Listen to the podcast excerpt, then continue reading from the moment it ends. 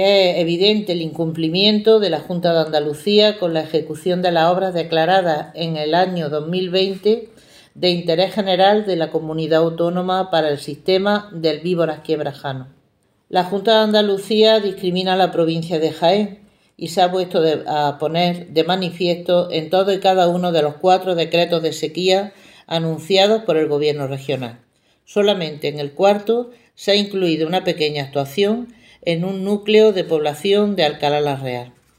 Esta desidia del PP contrasta con la gestión de la Diputación de Jaén, que nos hemos implicado en obras de mejora y renovación de infraestructuras hidráulicas